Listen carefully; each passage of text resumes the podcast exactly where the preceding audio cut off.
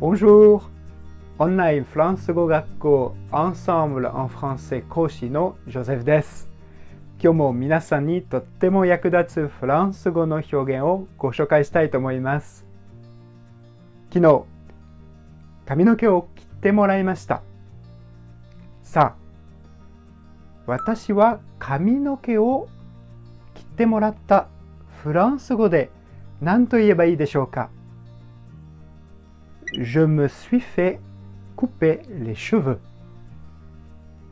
Je me suis fait couper les cheveux. Je me suis fait couper les cheveux.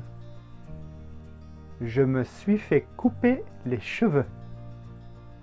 直訳すると、私は私を髪の毛を切らせたという変な文になりますが、これ全体で私は髪の毛を切ってもらったという意味になります。ヘアサロンに行った後は是非使ってみてくださいね。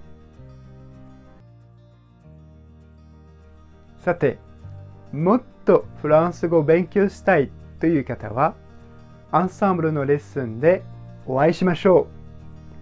あ、très bientôt!